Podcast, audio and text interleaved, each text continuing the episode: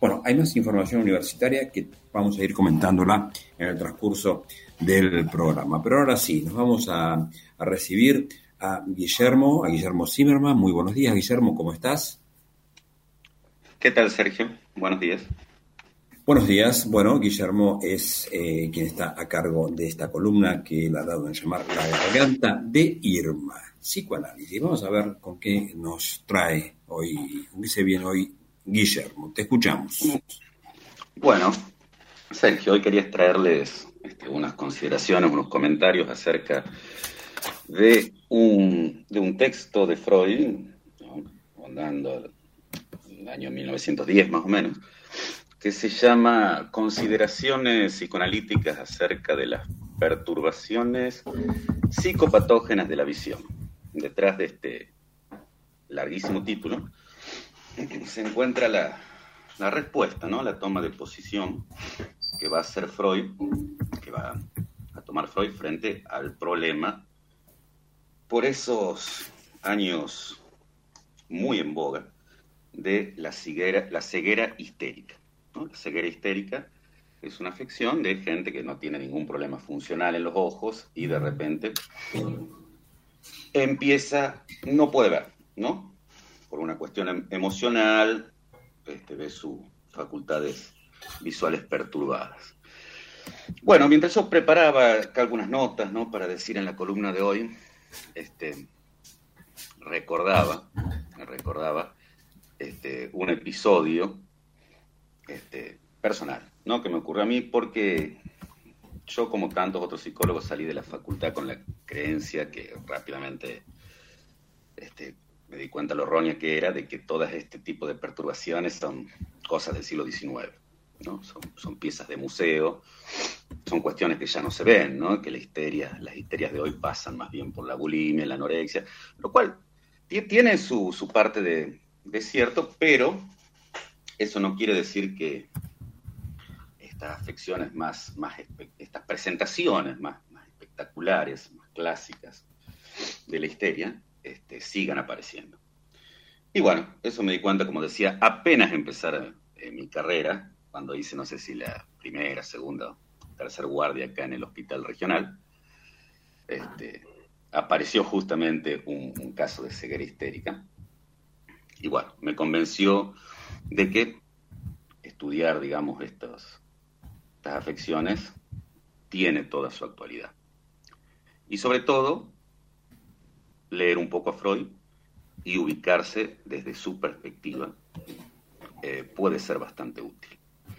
Tal vez ahora en el desarrollo que haga se, entienda un poco mejor por qué este, este preámbulo, ¿no? este recuerdo personal.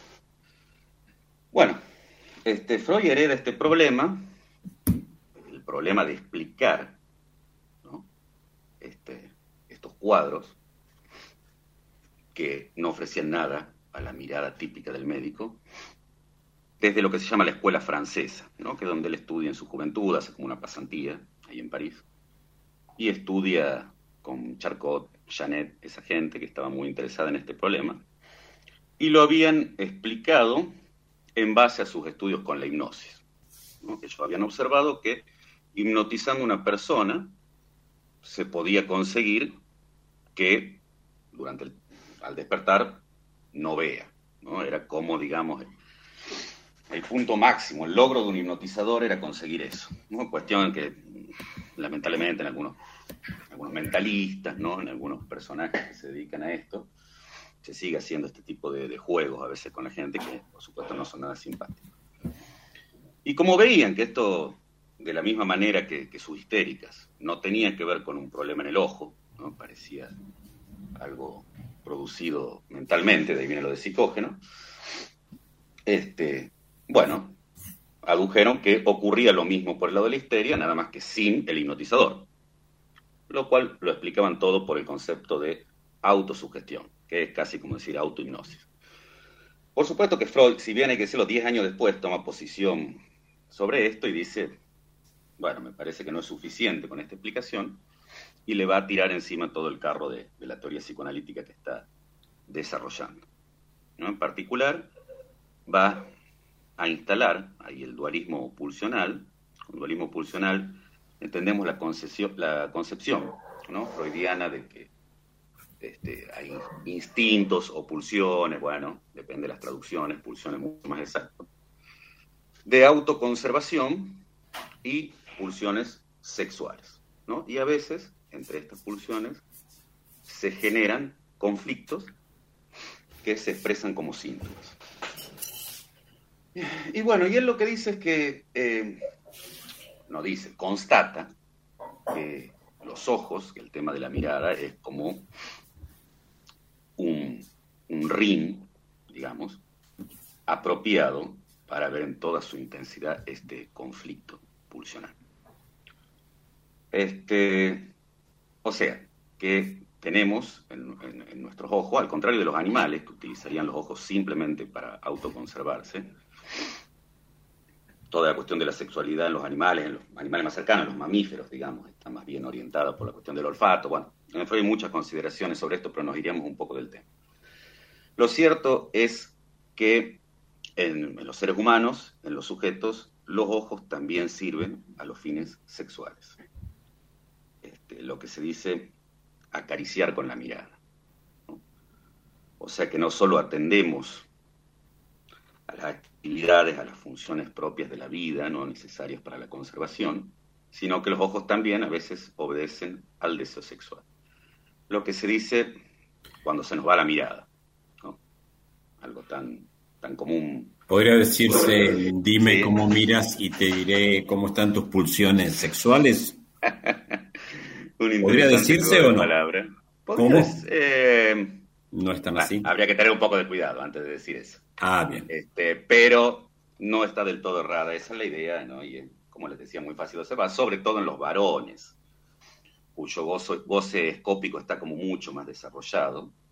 Y casi a todo momento, diría yo, tienen este tipo de experiencia, ¿no? De estar atentos a algo, mirando algo con detenimiento y bueno, aparece un, un objeto deseable, encantador, erótico en su campo visual y se le va la mirada.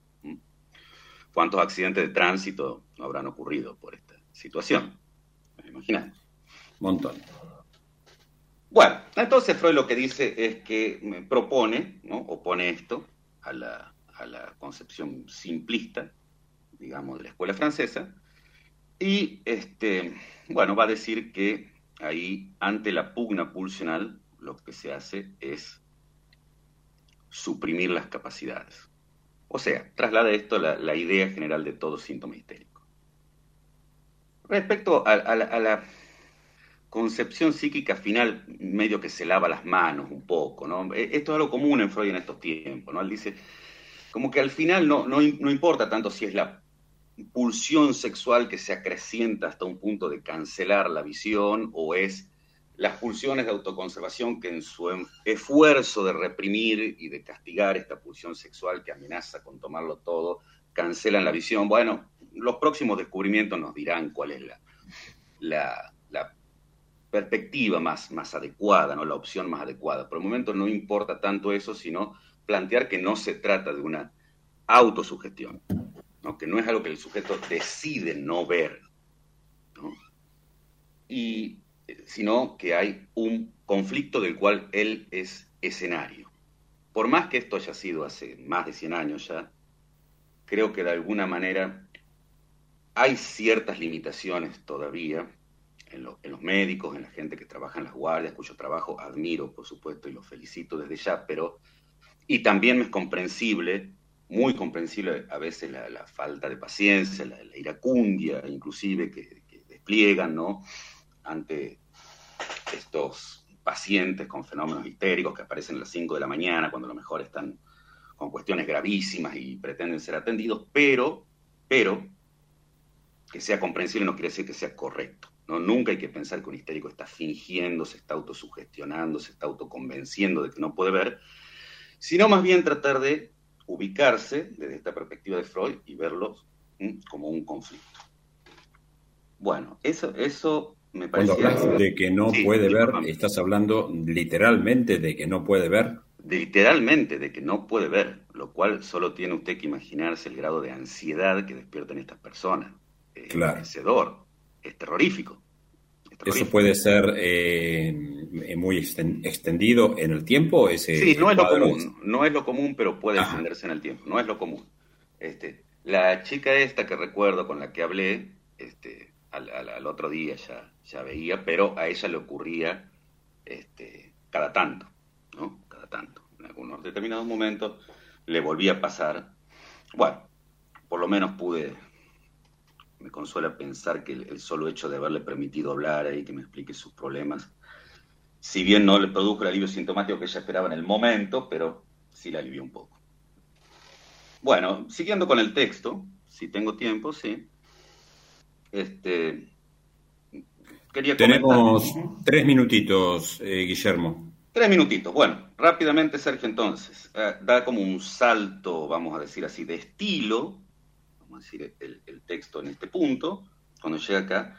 Y Freud también habla acá de una voz punitiva, ¿no? Él usa para su explicación esta expresión tan curiosa, que es una voz punitiva que le diría al sujeto, puesto que estás utilizando tus ojos para un placer malo, es justo que no veas nada. Bueno, esto sorprende cuando uno lo lee en el texto de Freud, ¿qué, es esta voz punitiva que aparece? Y puede verse acá un anticipo de un concepto que va a desarrollar décadas después, que es el super yo.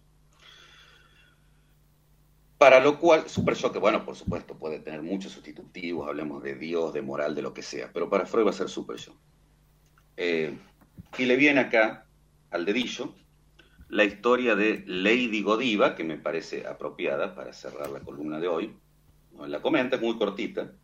Es una historia que, bueno, no se sabe, es una mezcla entre historia propiamente dicha, leyenda, es una, acá tengo la fuente precisamente, viene de una crónica iglesia del siglo XI, de Roger de Wendover, conde de Chester.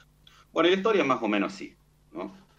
Este conde era un, tipo cruel, al parecer, que aplastaba a su pueblo con los impuestos, con las ordenanzas, a lo cual su esposa, piadosa, le rogaba que le afloje un poco, ¿no? La manija. Y en un momento parece que lo cansa a este, a este conde y él le dice, bueno, yo le voy a aflojar los impuestos al, pueblo si vos te paseas desnuda en un caballo por las calles del centro.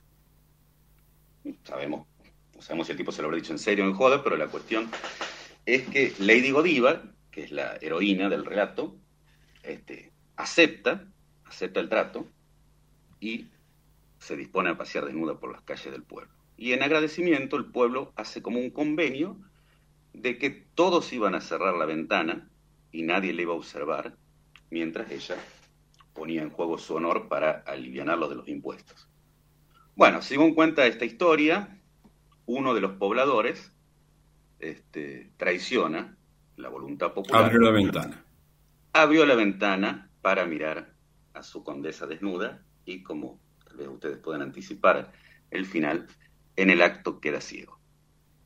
Bueno, ¿quién lo, lo castigó, lo condenó? Una pregunta que dejamos abierta. Freud diría que su propio super yo, pero es solo una de las respuestas. Bien, muy bueno, Guillermo. Bueno, como siempre, muchas gracias por tus columnas y te mandamos un abrazo grande. Hasta pronto. igualmente, hasta la semana que viene. Hasta la semana que viene. Escuchamos.